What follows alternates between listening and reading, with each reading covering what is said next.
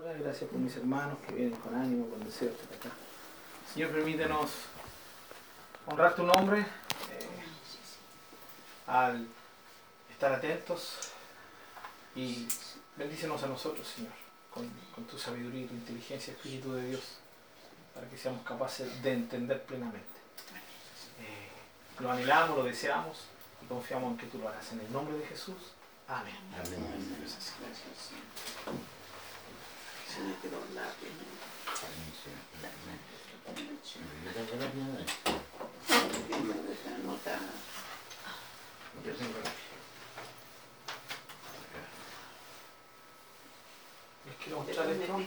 Para que tengamos en, mente.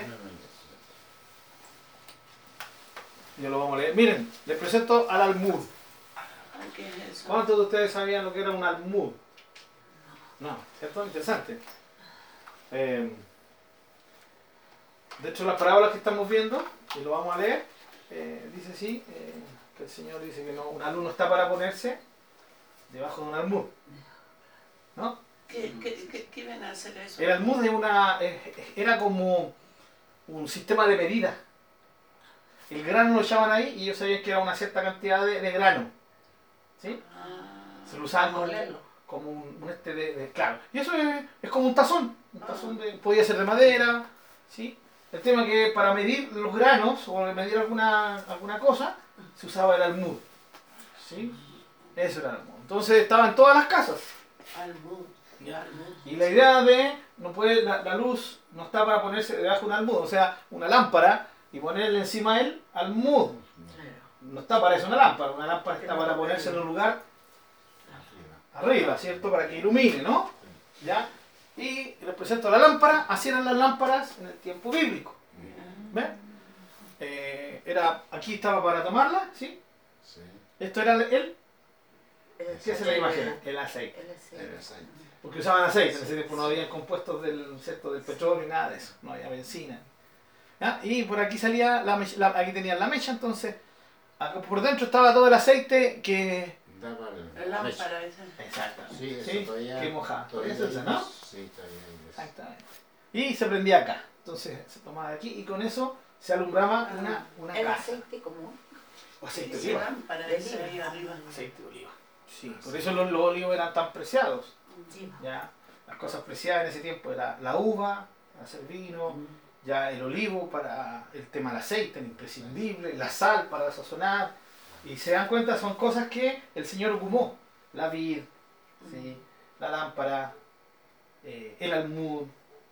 Son cosas que la gente estaba ahí eh, viviéndolo, experimentándolo día, día a día. ¿Ya? Eso es para que veamos un poquito el tema de, del almud. Ah, eso es lo, otro. Pero eso lo vamos a mostrar de más, más. Así se sentaban en ese tiempo. No como nosotros. Ah, botado. Botado. Botado ahí, algunos, algunos hincados. Claro. Afirmado. Era como una, el asiento era así, bajo, y ellos se tiraban así de lado, y así tomaban té. ¿Ya? Entonces, no era como nosotros hacemos como una mesa alta con sillas como las nuestras. ¿Sí? ¿Cómo modernizando. ¿Tiene que decir incómodo? Para ellos me imagino que súper super encachado, porque cada cultura lo que para nosotros puede ser incómodo, para ellos era cómodo. así se usaba en ese tiempo. ¿ya? Eh, y, otro fotito más que saqué, para que, también lo vamos a ver más detenidamente. Así eran las tumbas. Así posiblemente fue la tumba donde fue enterrado el Señor. ¿ya? En un cerro, ¿cierto? Se hacía el hoyo, acá está el hoyo, ¿sí? y se esculpían dos, dos cámaras. ¿ya? Pero estas eran las, las tumbas de los ricos los pobres a la fosa común no vamos, ¿ya? Entonces se entraba por aquí y esto es más o menos como, esto es como una foto por dentro, ¿ya? Una, una radiografía. Y no había cajón. Se bajaba. Claro, no. Había una especie, ¿cierto? Ahí se dan cuenta, una especie de cama o un, lugar donde, donde se estiraba el cuerpo y se, se envolvía, ¿ya? Y se dejaba ahí. Bien, ya que hemos visto esas, esas imágenes, vamos a ir al tema de las parábolas. Me paro. ¿Eh? Marcos entonces, estamos en Marcos 9. permiso, pastor. Sí, Estoy en España, me trato de quedar. sí, de la hermana. Mira, ahí sí. Eh, No está por el. Perdón, eh, Pachica estoy más con nueve. adelantado ya. Súper. Sí, es que el, Mejor alumno. Eh, totalmente. ¿Se confundió de alumno? Por eso me gusta ir, claro, me confundí de alumno. Ah, le a que razón me video raro así. Marco 4, perdón. No, es que el caso de ellos, ¿cierto? Es el estudio general de ellos. Y segundo, con ellos no voy un poquito más, más, más rápido. Con ellos tenemos una hora y media de estudio más o menos. Entonces se avanza más, ¿no? Ah, claro. Ya. Y a los hermanos una especie de discipulado, porque hay, varios hermanos que son, entre comillas, nuevos, entonces es un estudio un poquito más, no, no, no, no, no más, eh, más fácil, sino que un poquito más suave, ¿ya? Eh, para ir adquiriendo normas más básicas de Evangelio. ¿ya? Eh, en el caso de nosotros estamos profundizando un poco más, como, ¿ya? Bien, entonces eso es lo que estábamos viendo, ¿ya? La parábola del sembrador. ¿Qué fue lo que vimos la semana pasada? ¿Se recuerdan? Nos enfocamos no en la parábola misma, sino en el uso de las parábolas, ¿no? Y explicamos esto, ¿sí? Y dijimos que esto estaba explicado en, en el paralelo de Mateo, ¿no? ¿Ya? Eh, aquí Marcos ocupa el para que viendo, en cambio Mateo ocupa el porque viendo no ven. Y que salía en Isaías. Exactamente. Y que es una, una cita de Isaías. El Señor ocupa una profecía del Antiguo Testamento para explicar lo que ocurría con la gente dura de corazón de ese tiempo y que sigue ocurriendo hoy. Esto, tiene que ver, para que lo entendamos, ¿cierto? Mucho más, más sencillo, es cuando nosotros vamos y le explicamos con pera y manzana el Evangelio a alguien. ¿Sí? Y la gente que, que tiene, tiene, tiene una necesidad, eh, capta el mensaje. Lo más básico. ¿Sí? Pero el que está endurecido, tanto es así que ya nosotros podríamos llevar esto un poquito más allá. Dice, hoy día, con tantas evidencias, ¿o no? Eh, la gente no quiere creer. La gente no quiere creer. Ven milagros, No quiere que ni converse. nada, ¿cierto? Entonces, son corazones endurecidos. Esto no significa que nosotros no vamos, vamos a dejar de predicar porque la gente está endurecida. Vamos a seguir haciéndolo y, y tal vez algunos terminen rindiendo su corazón al Señor, pero algunos no. Ahora, eh, esta fue la profecía que Dios le dio a Isaías. Ya, anda, predícales, háblales, te envío para que les hables. ¿Sí? Pero ellos van a oírte, van a oír con claridad lo que tú les estás diciendo, pero no van a querer entender. Van a ver, pero no van a percibir. ¿ya? Eh, van a oír, pero no van a entender. Y eso va a producir que no se conviertan y que no les sean perdonados los pecados. ¿ya? Eh, siempre Dios, que es el Señor que todo lo sabe, conoce si un corazón no se va a rendir o no. Entonces sencillamente Dios cumple un propósito sobre ellos. Pero aquí el Señor está ocupando las parábolas para eso, para mostrarle a la gente claramente el mensaje. ¿sí? De una forma, y al decir claro, referimos a un nivel que ellos puedan entender. Porque las cosas profundas solo se las enseñaba y se las mostraba a los discípulos y a los apóstoles. ¿Ya? Fíjense que aquí es interesante esto. Dice, cuando estuvo solo, los que estaban cerca de él, con los doce le preguntaron sobre esta parábola. O sea, no solo los doce. Recuerden que a Jesús no no lo seguían solamente los doce. Los doce era el círculo íntimo. Pero había muchos otros discípulos y discípulas que seguían al maestro. Entonces, aquí hay un grupito más grande que los doce que le preguntan por esto y a ellos les dice, a vosotros he dado, o sea, no solamente a los doce, sino a todos estos discípulos que le seguían. A ustedes les he dado saber el misterio del reino de Dios. Ya, y este otro punto que necesitamos comprender, misterio, ¿ya? Eh, para nosotros misterio suena así obviamente a lo misterioso, algo oculto, ¿no? Ya. Bíblicamente un misterio es algo que estaba oculto, ¿sí? Es una verdad de Dios que estaba oculta, pero que fue revelada. Eso es un misterio. El misterio del reino de, de Dios. Dejó de ser misterio en, en nuestro sentido, ¿ya? Porque era algo que estaba oculto, pero fue revelado. Eso es un misterio. Diferente a como nosotros lo entendemos. Si, ah, el misterio es algo oculto, solo algunos tienen acceso a eso. ¿ya?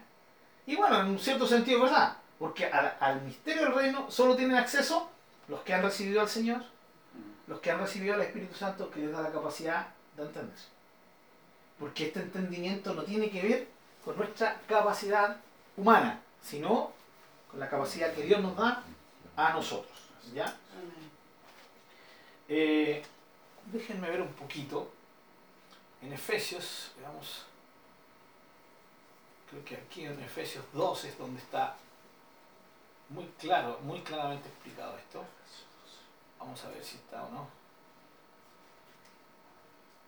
Mm, Efesios 2. Creo que, déjenme buscar, no sé si es Efesios 2 o Efesios 3.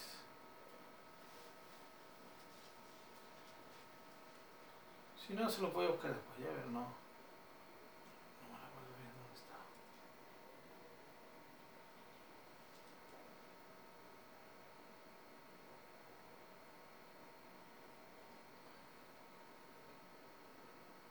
Doce, dos, No, pues, dos, dieciséis, no, era- dos, diecisiete.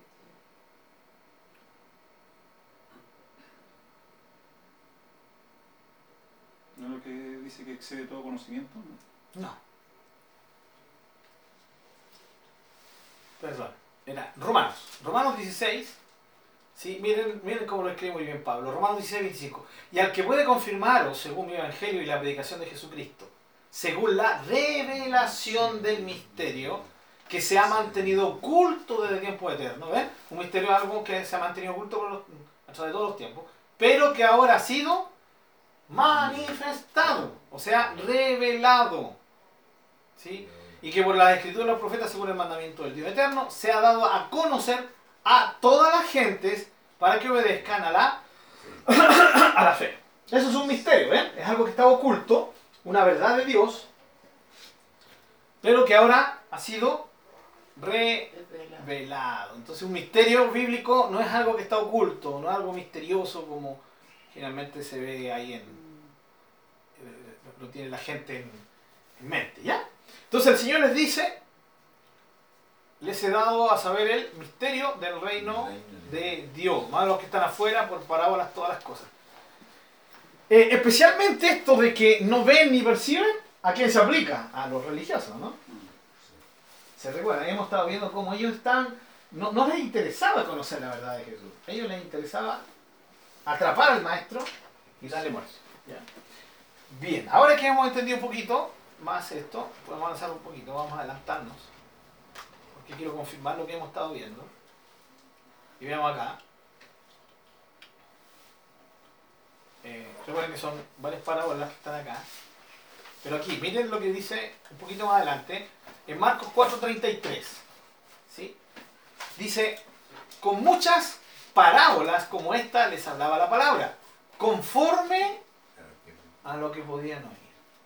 ¿Se dan cuenta? Lo que más importa en este momento es que entendamos que Jesús no usaba, no hay que interpretar esto como que Jesús usaba las parábolas para que la gente no viera. Todo lo contrario. Usaba las parábolas para que les fuera claro el mensaje. ¿Ya? Tan claro, pero que ellos no iban a querer recibirlo. Entonces la condenación de ellos iba a ser fatal. Nunca iban a poder decir, claro, nunca nos hablaron, nunca nos dijeron, nunca nos explicaron. El Señor por medio de parábolas, ¿sí? les hablaba a su nivel, conforme a lo que podían oír. Y sin parábolas no les hablaba, aunque a sus discípulos en particular les declaraba todo. ¿Ya? Ahora, interesante, Marco lo vamos a ir a ver. A pesar de que el Señor le declaraba todo a sus discípulos, los discípulos tampoco entendían. ¿Ya? Les costaba mucho entender. ¿Sí? Les costó mucho creer, les costó mucho rendirse ya a las evidencias. Bien, tenemos claro entonces nuestro tema de las parábolas, ¿no?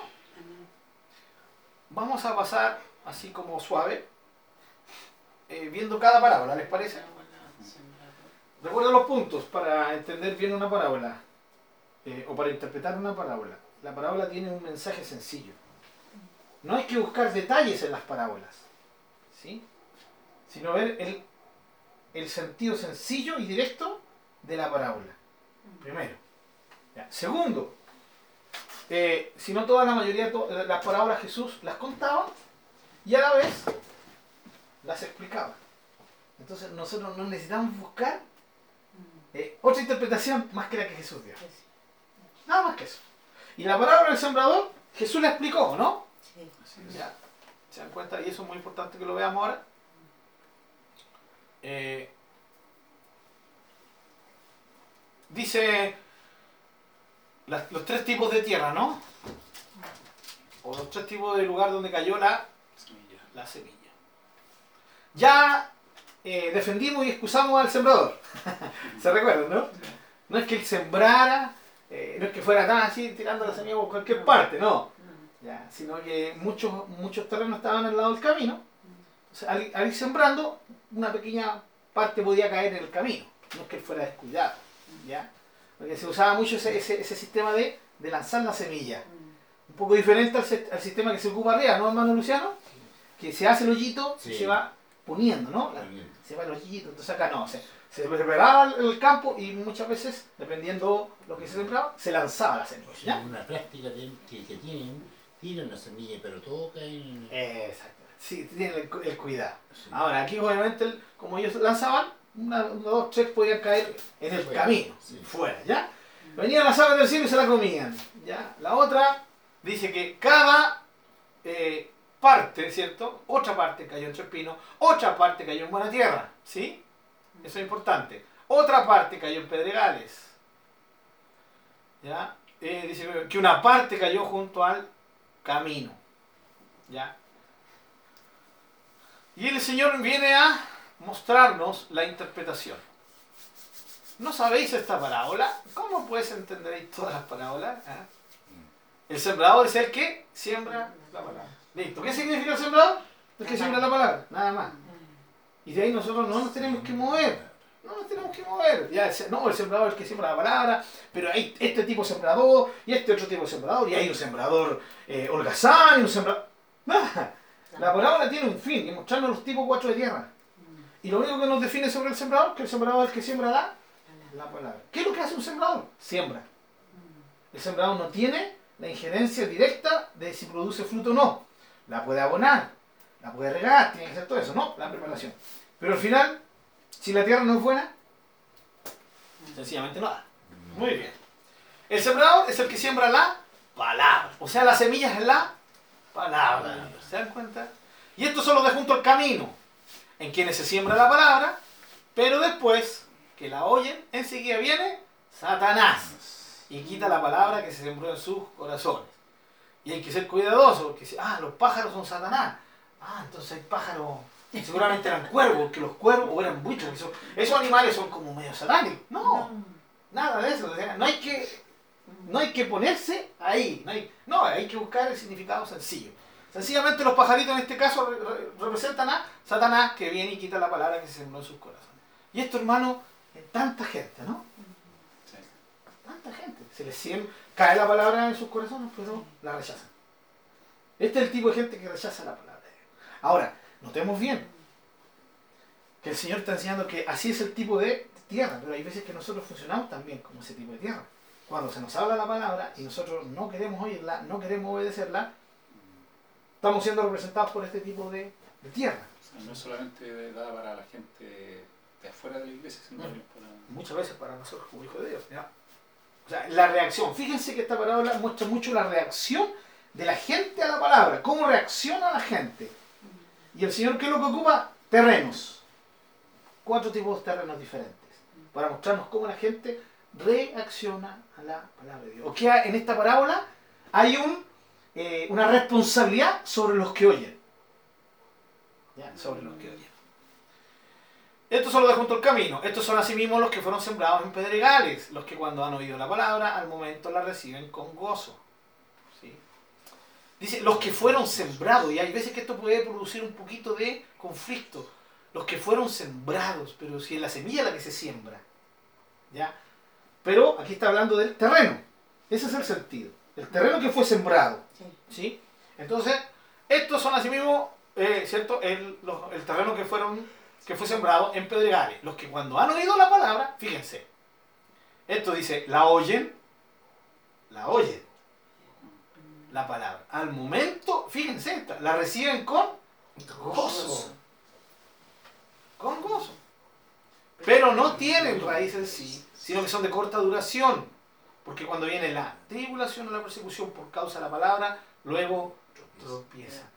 Yo no sé si ustedes se dan cuenta, pero que, que nítida es eh, la descripción de lo que ocurre hoy y ha ocurrido en todos los tiempos. ¿O no? Gente que, que oye la palabra, que la recibe, incluso aquí Jesús, miren lo que ocupa, dice que la reciben con gozo, con alegría, con emoción. ¿Cuánta gente no hemos visto emocionar recibiendo al Señor? La reciben con gozo, pero como no tienen raíz sí, ya, aunque son como los sembrados en pedregales, ya, no tienen raíz en sí, eh, recuerden que los pedregales es tierra con, con mucha piedra, entonces las raíces no logran llegar a la tierra nutriente, que, les da el nutriente, ¿ya? Pero no tienen raíz en sí mismo y cuando viene la tribulación o la persecución por causa de la palabra, luego tropiezan. Eh, qué triste decir, he conocido gente así. A mí me da pena, hermano. Me da pena saber que hay gente que conozco que ha sido así. Ahora, la tribulación o la persecución. Miren cómo Jesús ya estaba hablando de que iba a haber persecución por la actitud que tuviéramos con respecto a la palabra de Dios.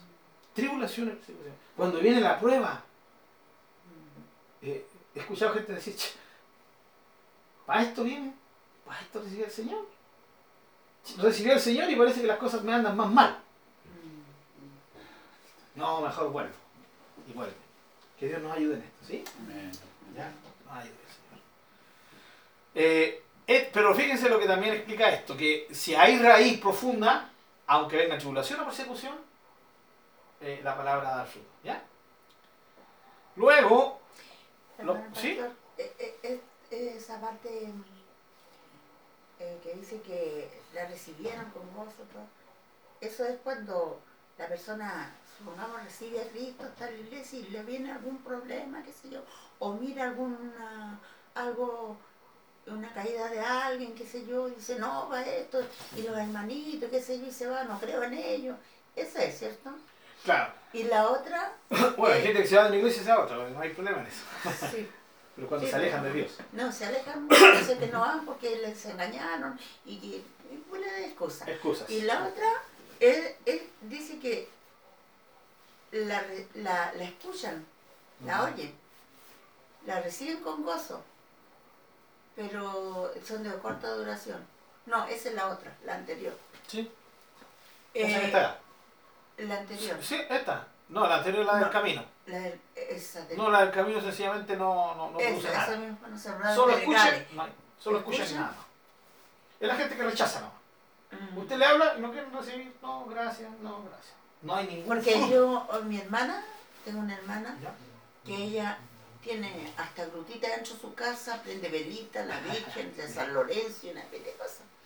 Entonces yo siempre le he hablado, de primera ella me escucha, bien atención, sí, sí, me dice, pero después le voy a habl- hablar algo que de, de su cosita, no me toqué, no me la toqué, me dice, y se le llena un- una ira que le da, y, y todo lo que yo le hablé, se va.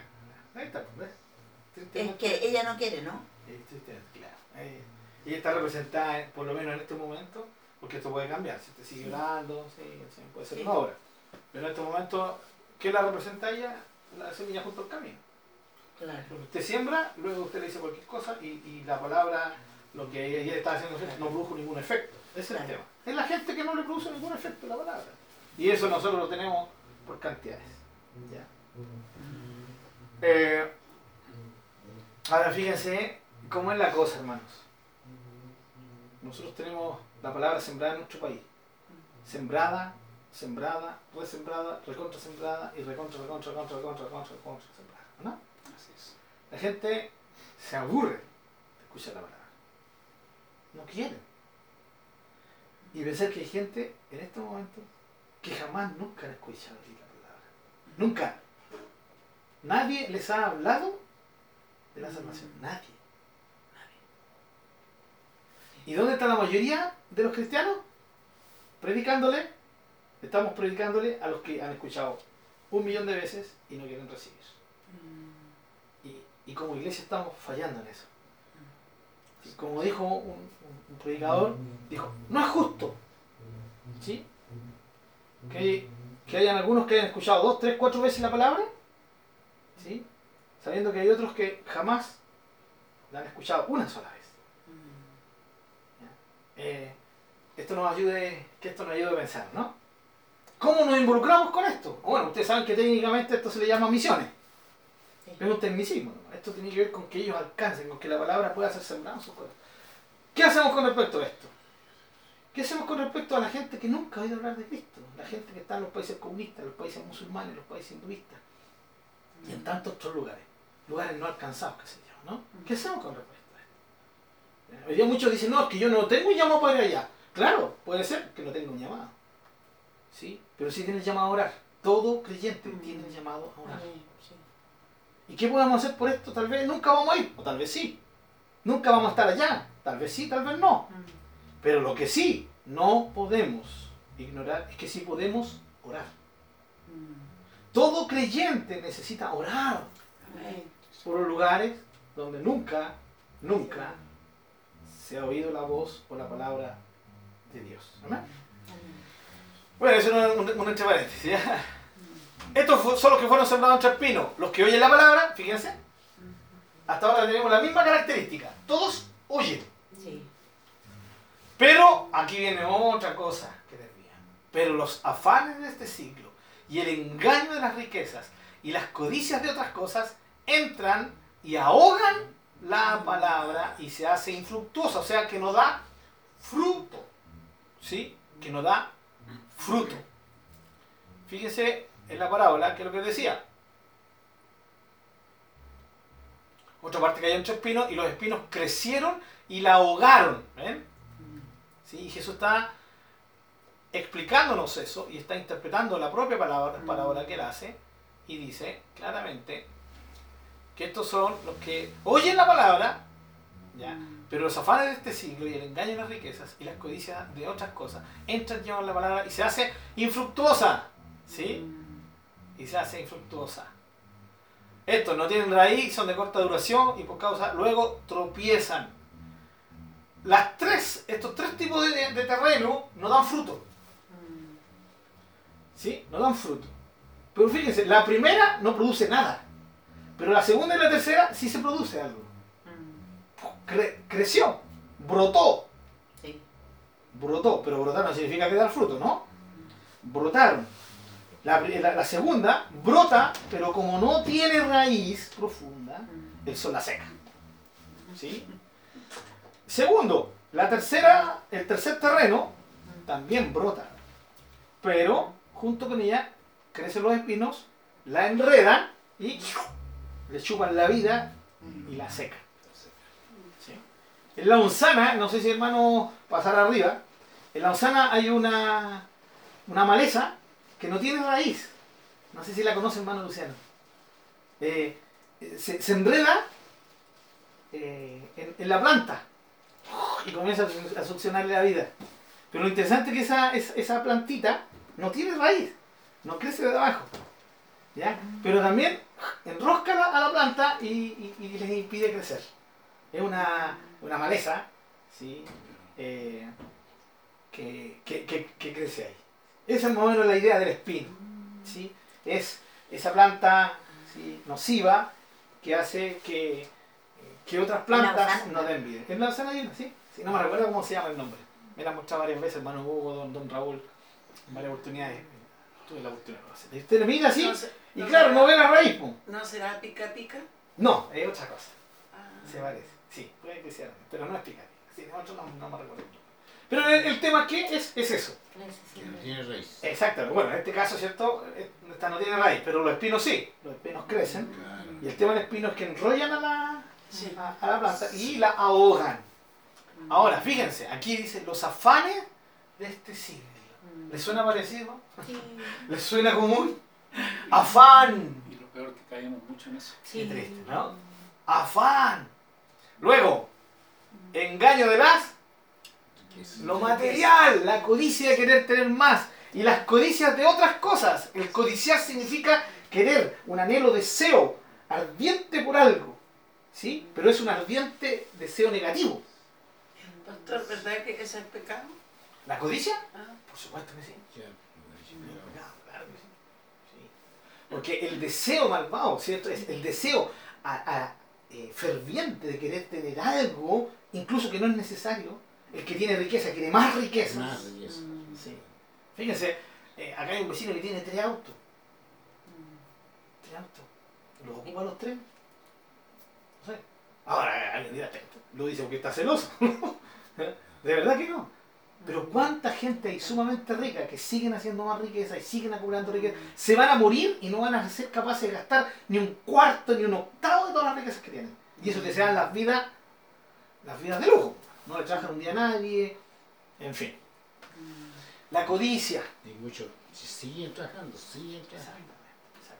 Exactamente, niña yo tengo un, una idea de broma que la matrimonio tiene como casas, casas en, en Pica, en el sur, y acá yo creo que como sus 10 casas acá en Iquique.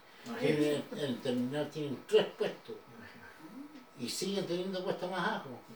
Y siguen trabajando, ¿no? Y siguen trabajando y, andan, y, y no, y no quieren gastar la plata porque andan recogiendo para, los, para las gallinas, tienen gallinas acá, recogiendo lechugas, cosas así. Entonces yo digo, ¿cómo? Cuando deben de descansar ya con tanta plata. Tres puestos tener en, el arriba y el que está abajo con cuatro. Así es. Eso se llama codicia. Bueno, yo no lo No, no. Ellos dicen, somos trabajadores. Nos gusta trabajar. Mm, Cuidado con eso. Cuidado con eso. Porque el afán hace que nosotros caigamos en el triste error. Ya estamos en la hora más. Ah, no, yo, yo. Me estaba asustado veo la larga y me asustó. Bienvenida, hermana Alejandra. Eh, la codicia. ¿sí? Y la codicia no va solamente con el dinero. La codicia va con muchas cosas. Por eso dice, ¿sí? Las codicias de otras cosas. Sí. Sí,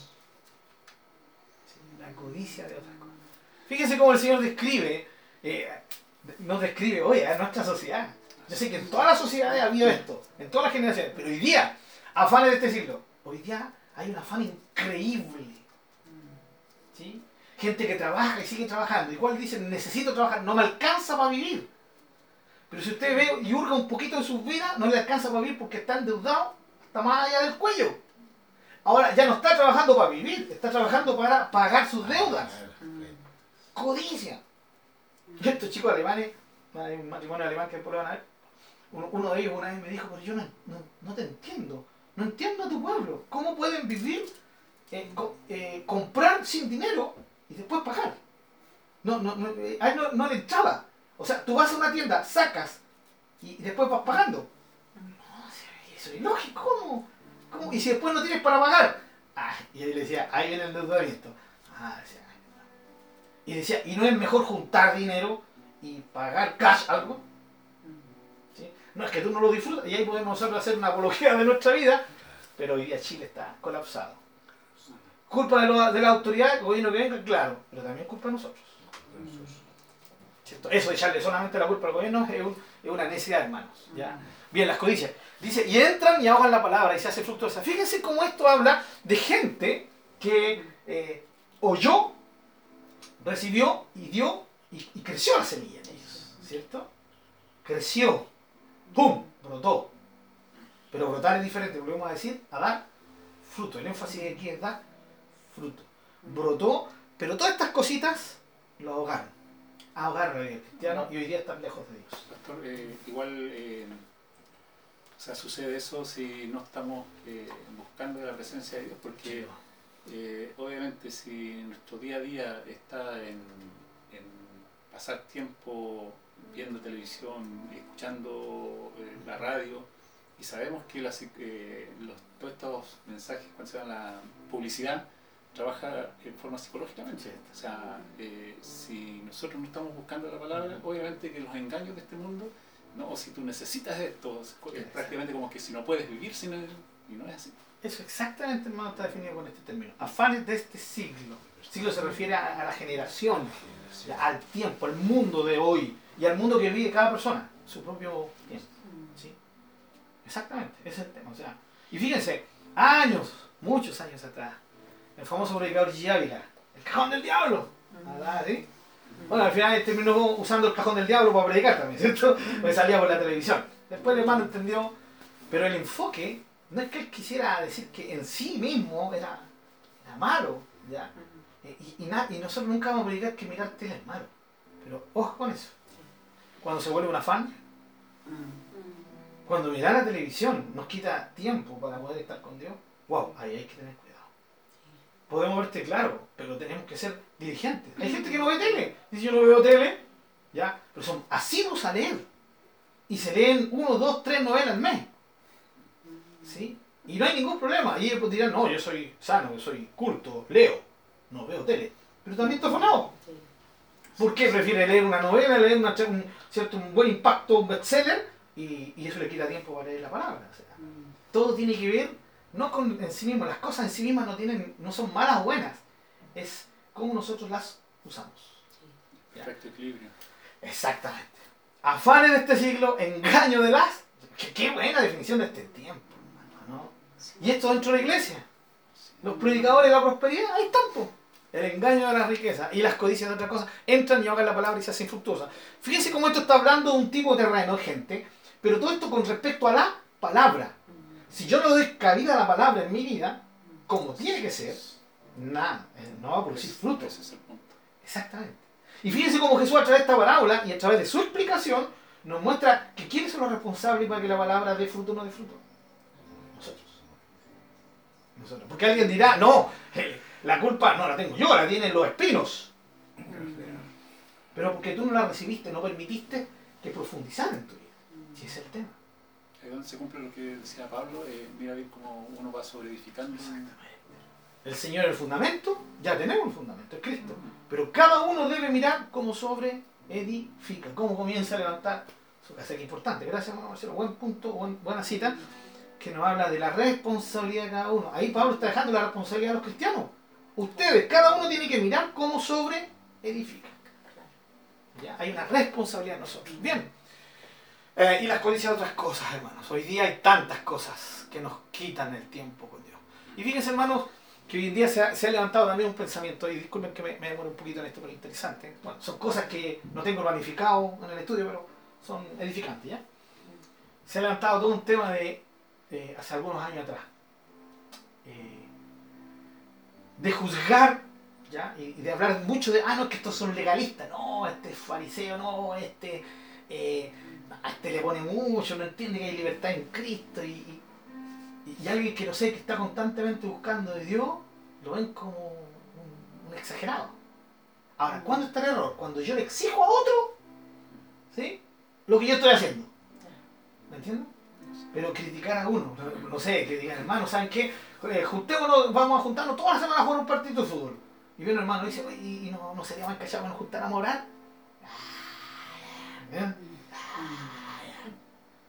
Entonces, eh, claro que sería bueno. Entonces ahí hay que tener cuidado. Los que se quieren juntar, juntar a, se quieren juntar a jugar a la pelota, genial, porque en eso también uno puede compartir, ¿o ¿no? De hecho, la idea de hoy día en la tarde con la escuela bíblica es divertirnos en la tarde la playa y permitir que la presencia del Señor esté en nosotros. Eso es el ¿ya? Pero aquí hay una palabra clave que dijo el hermano Marcelo delante, el equilibrio. ¿sí? Entonces, ¿la solución cuál es?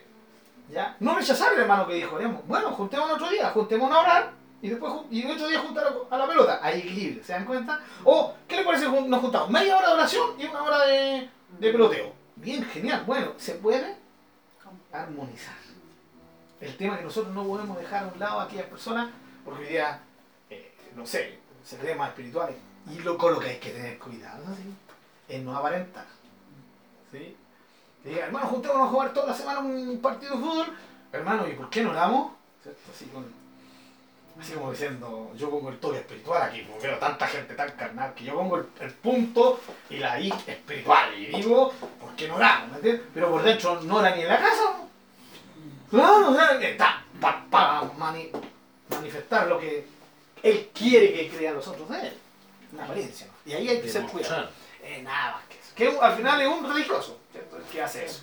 Eso es lo que hacían los religiosos, ¿no? Oraban en las en la esquinas de las, de, de las calles, en las sinagogas de pie. ¿Está malo eso, orar en esos lugares? No. El tema es por qué lo hacían en esos lugares. Porque querían que la gente aplaudiera.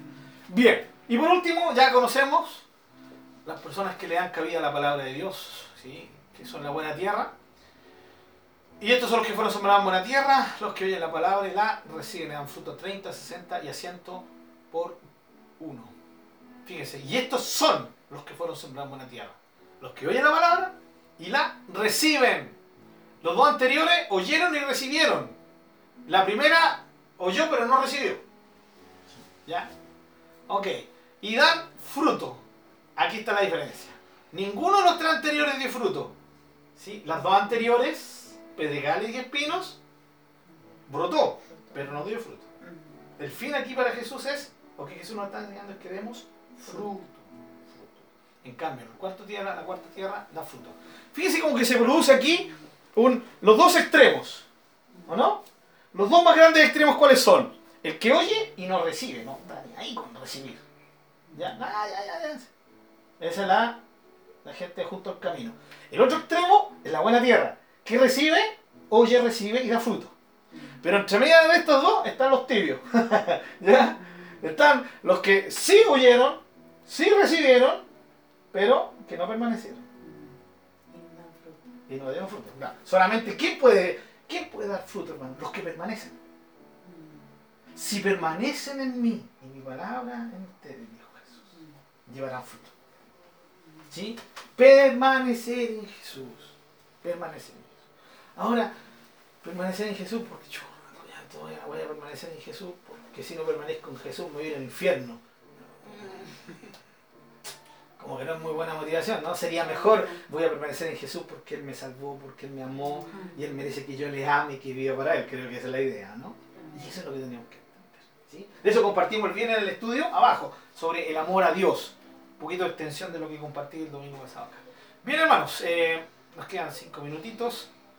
Entremos acá, fíjense, y aquí entramos a lo que les mostré al principio, ¿sí? Ok, 15. ¿Qué dice? Ah, ya, ah, ya que lo tengo adelantado. También les dijo, ¿acaso se trae la luz para ponerla debajo de él? Bien, ahora van a leer sabiendo lo que es. ¿Cuántas veces leyeron? No tenían ni idea de lo que era el almud. Pero se entiende la idea, ¿no? Yo, yo cuando leí decía, el almud, bueno, será algo que, que- para meterse mueble. Claro, el velador, ¿ya? Muy bien. Ya, pero aquí ya sabemos lo que es el almud. La hermana Hanna tiene, ¿sabe lo que es el almud? No, vos llegaste tarde. ¿Ya? O de, aquí no te lo muestro. O debajo de la cama. No es para ponerla en el candelero, si el candelero es un lugar donde podía ponerse, hecho para poner la lámpara y la luz. ¿Ya? Claro. Porque no hay nada oculto que no vaya a ser manifestado ni escondido que no vaya de salir a la luz. Hermanos, miren esta, esta parábola. ¿Cuál es la parábola? Esto. Almud, debajo de la cama, eh, candelero, ¿cierto? Esa es la, es la parábola. ¿Se dan cuenta? Está ocupando una algo de, de- de- de la existencia sí, eh, común. ¿ya? Y luego aplica la verdad, porque no hay nada oculto que no vaya a ser manifestado ni escondido que no vaya a salir a la luz. Nada. Todo sale a la luz tarde o temprano. O aquí, o ante el Señor. ¿Sí? Ya, le vamos a poner en misericordia al, al para que lo conozca la hermana. Le presentamos al almud, hermana Lala. Ah, era lo que yo imaginaba. ¡Ah! ¿Un tazón? Un tazo, sí, me va a tomar choca. Ya. ¿Qué es lo que era, hermano? ¿Se recuerdan? ¿Qué es lo que era el almud? Para Una medida de maíz. Exacto. Para poder medir. Medir. Era un sistema de Medidores. medir. Un medidor, exacto. Eso. Ya, y era de madera, podía ser grande, tenía, tenía un porte, porque la gente sabía, y lo hacían del mismo porte, porque sabían que lleno de eso era una cantidad específica. ¿Sí? Es como hoy día, cuando compra lo, y se compra con los jarritos, se compra con las medidas, ¿no? Y ahí uno sabe cuánto es. Acá no tenía una medida así, que no era transparente, pero sí se sabía que al, al- al tope era cierta cantidad de gente, cierta cantidad de, de, eh, de- de lo que se echaba ahí, o la mitad, en fin. Era un sistema de medida, el almud. Entonces la idea no se pone debajo del almud, o sea, la lámpara, la luz, y se pone, eh, se da vuelta el almud y se tapa la luz. Así de, de claro fue Jesús, dijo, eh, la luz no es para ponerla debajo del almud, la luz es para ponerla en el candelero. Y aquí está, por supuesto, Lalita, eso tú, tú sabes ya lo que es una, una lámpara. ¿Ya? Así era la lámpara. Exactamente. ¿Ya? Con aceite de oliva. Con aceite, exacto. Y con respecto a lo que de- Sí. dijo ella, de- ella en Eclesi- o sea, en Cantares eh, 12, 14 dice, porque Dios traerá toda obra a juicio juntamente con toda cosa encubierta, sea buena o sea mala. Sin duda. Lo que decía que todo Sí. eh, va a salir a la luz. todo va a salir. ¿ah? Entonces Jesús, fíjense, ¿se acuerdan que yo le expliqué que lo que hace Marco es tomar varias parábolas y juntarlas? No significa que Jesús las haya enseñado en el mismo momento, o sea, de corrida, cronológicamente.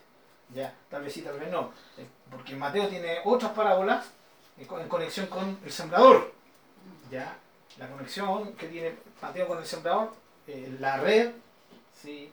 El tema de, de la perla, el gran precio, son otras parábolas. Entonces, aquí solamente estamos viendo que Marcos acuña estas parábolas y las va tocando ya eh, para que queden registradas en su libro. Si alguno tiene oídos para oír, oiga. La, típica advertencia es, ¿para qué les di los oídos? Para que escuchen, para que escuchen atentamente. ¿sí? No sean oidores olvidadizos. ¿sí? Oidores olvidadizos, como dice Santiago. Si tienes oídos, tus oídos son para que oigas y oigas con atención. Les dijo también, miren lo que oyen, porque con la medida con que miden, les será medido y aún se les añadirá a ustedes lo que oís. Este también es una palabra bien conocida, ¿cierto? No, lo conocemos, miren lo que oyen, porque con la medida con que miden serán medidos. Ahí está la palabra. Esa es la palabra. La medida con que miden serán medidos. Significa que tú ocupes la medida para enjuiciar a otro, Mateo, capítulo 5, en el Sermón del Monte, porque con la vara que mides serás medido. ¿Ya? Muy bien. Y aquí está relacionado con lo que oímos. ¿Ya? Y dice, y aún se añadirá a vosotros lo que oís. Y aquí hay un poquito, eh, los, los quiero motivar a que, a que veamos un poquito esto. Miren lo que oyen, el cómo oyen. Si tú oyes con un corazón dispuesto, se te va a añadir, te va a ser añadido. Pero si estás escuchando, estás oyendo, si- sin un ánimo, sin deseo, no esperes que haya fruto. Una de las cosas que yo le agradezco a Dios que me enseñó, me costó aprenderla, pero la aprendí, y trato de ponerla en práctica, porque una cosa es aprenderla y después seguir poniéndola en práctica, es sentarme a escuchar al hermano que está delante. Sea quien sea. Sea la iglesia que donde esté. Yo me siento y me enfoco en el hermano o la hermana que está predicando, compartiendo la palabra, y me enfoco en lo que él está diciendo. ¿Y qué es lo que tengo que aprender? A no hacerle caso al niñito que está llorando, a no hacerle caso a los hermanos que están hablando allá, el ronquido del hermano que duerme atrás, ¿sí? o, o cualquier cosa que me distraiga. Celular, listo. Si no quiere pagarlo, solo vibrador. O incluso, quítale el vibrador, que así le quedan registradas las, las llamadas, en fin. Listo. Si, si necesita, porque hay gente que necesita, depende del trabajo, ¿no? Lo que le pasaba al hermano Jaime años atrás. Siempre tenía. Entonces, el hermano aprendió a poner el vibrador. Después le vibraba, y salía afuera. ¿Me entiendes? Pero el caso del que no necesita, no, yo, yo pongo. Por eso hay veces que me llaman, porque después se me olvida sacar el silencio. ¿ya? Pero es, importante la actitud que yo tengo para escuchar, hermanos queridos. Es muy importante. No hay nada más importante en ese momento que escuchar al hermano. ¿Por qué? Porque si yo le presto atención, voy a saber qué es lo bueno que me está enseñando y qué es lo malo. Retengo lo bueno, desecho lo malo. Segundo, al estar atento, yo estoy demostrándole respeto a la palabra de Dios, que es lo más importante al final. Me está hablando palabra de Dios. ¿sí? Ahora, todo predicador y todo eh, maestro puede tener errores en sí mismo. No, ninguno es perfecto. Yo no soy perfecto, ninguno es perfecto. Ni como predicador ni como maestro la palabra. Pero la palabra es perfecta. Y, y cuando tú prestas atención, eres capaz de discernir esa palabra. Hay hermanos que yo he escuchado, hermano, dice, no, no, no. Ese predicador no me gusta mucho, pero el otro sí. ¿Se acuerdan los, los corintios? No, yo soy de Cefa, yo soy de Pedro, yo soy de, de bueno, Cefa. Cefa y Pedro lo mismo. Yo soy de Cefa, soy de Pedro, yo soy de Apolo, yo soy de Pablo. ¿Ya? Y eso pasa hoy día. ¿Quién predica el- este domingo? No, el pastor Pablo. Ah, no, voy muy larguero. Ah. Ah, ¿y ¿A quién le toca hoy día? Al pastor Rubén, no, muy cortero. Y bueno, y ahí preguntan, ¿no, ¿no habrá un hermanito, un, pas- un tercer pastor que sea como entre medio de los dos? Es una broma, hermano. Bueno, lo mío sí, yo soy, yo soy larguero, eso no, no es broma. Ya. Gritón. A ver, exacto, y Gritón más decir, ¿ya? Pastor Rubén, no, él es más, él es más pastoral. ¿ya? Eh, entonces, el- no- e- e- esa forma de, crítica al final nos impide escuchar correctamente. El escuchar, hermano, demuestra nuestra, nuestro interés profundo y real por algo. Esto, y esto también se aplica a la gente. hermano. Cuando la gente habla contigo y te esté contando sus cosas, es como, ¿cierto? Es como estar así. eh, y, tú le estás hablando, ya me lo sabes, estoy hablando y la persona empieza a mirar para el lado, así, mirar para allá, mirar- ah, ya, este, no me quiere escuchar, listo, fin no, ¿entiendes? Sí, y, claro, la mirada se le nota nervioso, así, como que... Pero cuando alguien venga a ti, y, Señor, dame la paciencia, siéntate y escucha con paciencia. También tiene que ver con eso, ¿ya? Pero aquí, sobre todo con respecto a la palabra. de- Por eso el Señor dice, si alguno tiene oídos para oír, oiga, pero miren, miren. Lo que oiga. Y esto también se aplica a, eh, ¿qué es lo que estás oyendo? ¿Qué es lo que estás oyendo? Necesito saber cuando un predicador es bueno y cuando no. ¿Me entienden, hermano? Y dice, no, es que me gusta edificarme la casa. Genial, hermano, edifíquese la casa. Pero sepa discernir qué predicador puede escuchar y, cu- y cuál no. ¿Ya? Yo, contaba con esta mano, son los predicadores que yo escucho. Eh, entonces, cuidado. ¿Pod- ¿Podemos escuchar otra predicación? Claro que sí, porque hermano, hay tanta bendición de tantos predicadores. Pero hay que ser cuidadoso con eso, ¿eh?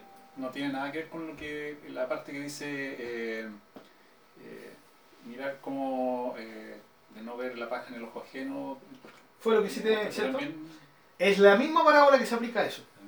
¿Cierto? ¿Se acuerdan que les dije en Mateo capítulo, en el Sermón del Monte sale eso? ¿Ya? Porque con la, con la medida que, que midas serás medido, con la vara que, que midas serás medido, ¿cierto? El Señor está ocupando un sistema de medida para decir que así como nosotros medimos a otros, o como nosotros medimos una circunstancia, nos va a ser o quitado o añadido. ¿Ya? Y aún se añadirá, ¿cierto? A vosotros lo que oís. Eh, El oír es muy importante. ¿ya? Pero recuerden, anímense a eso. Ya, eh, darle la importancia especialmente a la palabra de Dios. Nosotros vamos a tener percepción, ah, que está aburrido, que no, ah, que no es muy edificante. Es nuestra percepción. Pero si nosotros somos capaces de sentarnos con respeto y enfocarnos, el Espíritu Santo nos va a dar la capacidad de ser edificado en cualquier predica, hermano. Yo soy edificado en la predica, cualquiera sea. Yo, si, si está el, el pastor Rubén, yo soy edificado. Si está el hermanito nuevo, eh, yo soy edificado. Si el hermano Marcelo predica, yo soy edificado. Si el hermano Luciano predica, yo soy edificado. Si la hermana Cristina me comparte la palabra, yo soy edificado. ¿Por qué? Porque tengo una actitud. Amén. Y esa es la actitud que tenemos que tener. Es una lucha, pero tenemos que vencer la lucha. Amén. Bien. En, en, en una ocasión me pasó a mí que en una prédica eh, yo no, no, no me sentí edificada y decía, Señor, siento que me voy vacía, no, no hay nada, no, Sí, no, hubo una no, no sentí que hubo una exhortación, nada. Y yo, y yo trato igual siempre de, de estar atenta. Entonces pesqué ese texto bíblico y lo, lo empecé a leer en mi casa todos los días hasta que Dios me hablara, me hablara a través de él. Y, y, y claro, fui exhortada a través de, del Espíritu Santo y edificada. Entonces, claro, a veces a lo mejor no, uno se puede sentir así, no sé, no sé, pero puede hacerlo, puede estar esta, esta otra opción, de seguir Sí. indagando en la casa, en ese texto, en esa palabra. Sin duda, sin duda. Pero quiero un poquito más allá con respecto a lo que dice Alejandra. Lo que sí nosotros tenemos que ser cuidadosos de que nosotros no nos conocemos al 100%. Y muchas veces nosotros ignoramos actitudes nuestras. No estoy diciendo que sea tu caso, Lalita, ¿ya? No, eh, el Señor sabe que yo no estoy jugando ni esa situación en ninguna en particular. Estoy jugando la situación en general, que es lo que me, me atañe a mí como macho la palabra, ¿ya? Y es, eh, hay veces que nosotros nos sentamos, y claro, vamos a, sentir que nos, que nos sentimos que, ¿sí? Que, que no, estoy, eh, no, no, no, no estoy conectado con el predicado. Pero eso puede deberse a varios factores. Una, vuelvo a decir, no es tu caso, la esto lo Ah, eso claro. nomás, nomás. Eh, primero, si tengo, he tenido problemas con el predicador o con la predicadora, lo más probable es que ya haya una predisposición negativa a él. Muy humano. Segundo, tengo problemas con los cuales he venido. Y esos problemas me agobian, me afanan. Y van a impedir que yo tenga una actitud. ¿Y, ¿entiendes? y yo voy a quedar con la, sencillamente con el tema de, ah, ya, no, no siento, pero no voy a tener un esfuerzo. Y aquí lo que nosotros necesitamos, necesitamos esforzarnos. ¿ya? Tercero, eh, circunstancias del medio que también afectan. ¿sí? Que la guagua lloró, que este hermano se movió, que este se paró, que, que este se eh, el otro fue al baño y que volvió a ir al baño, Que estaba, con, que estaba con indigestión, así que se van a agarrar. El que más, el más Sí, común que todos claro, se. Entonces, eh, en Bolivia, ¿sabes, hermano? En, en- en la, en la iglesia donde nosotros estábamos, era una facilidad que tenían los hermanos a conversar entre ellos. Y a mí me costó acostumbrarme a eso, porque es cultural. Entonces yo cuando me tocaba predicar, yo veía que ya los hermanos estaban hablando, me dan unas ganas. ¡A ti te digo! Pero yo tuve que adecuarme, adecuarme. Ahora, no digo que toda la iglesia sea así, pero eso ocurría, ya. Después, y, como allá yo no podía gritar porque no era mi iglesia, entonces... Pero de vez en cuando me pegué bueno, grito, los hermanos llegaron a quedar pegados en el techo, ¿ya? Eh, bueno, igual me quisieron los hermanos, gracias. Eh, entonces el tema es, son hartos factores. ¿Qué es lo que yo tengo que tener como enfoque? Es esforzarme. ¿sí? Y como dijo la Rita, la edificación, más que con el predicador o con el maestro, tiene que ver con la palabra misma. Si tú logras escuchar al hermano, y si la predicación de este hermano o esta hermana tiene pie ni cabeza, pero si tú estás atento, en algún momento una palabra, una frase, ¡pum! te calzó. Y eso es lo que tenía para ti. Pero para eso yo necesito tener una disposición. Estar atento. ¿Sí? Por eso es más complicado cuando el predicador es larguero. Como en mi caso. Porque tiene que estar más tiempo atento. ¿Ya? Pero hay un trato del Señor con todo esto.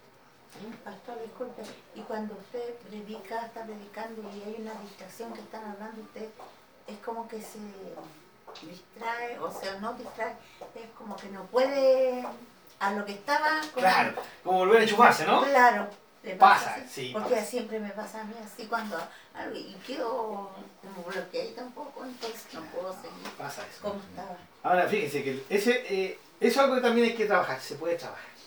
Se puede esforzar en el sentido de que tengamos la capacidad de volver a enchufarnos. No es fácil, pero se puede. Bien. No, ¿qué ver? Cinco para la once, ¿no? 11, 5, 7, 8, 2, 11, 11. Ya, hermanita, vamos al tiro. Ok, hermano, vamos a llegar hasta acá. Gracias, hermana Chita, por avisar. Sí. Hermana Chelita, manda a alguien que venga a buscar el, a la Yaelita, por favor. A la Yael. Que Sí. venga a buscar el data. El data, por favor. Ah, ya.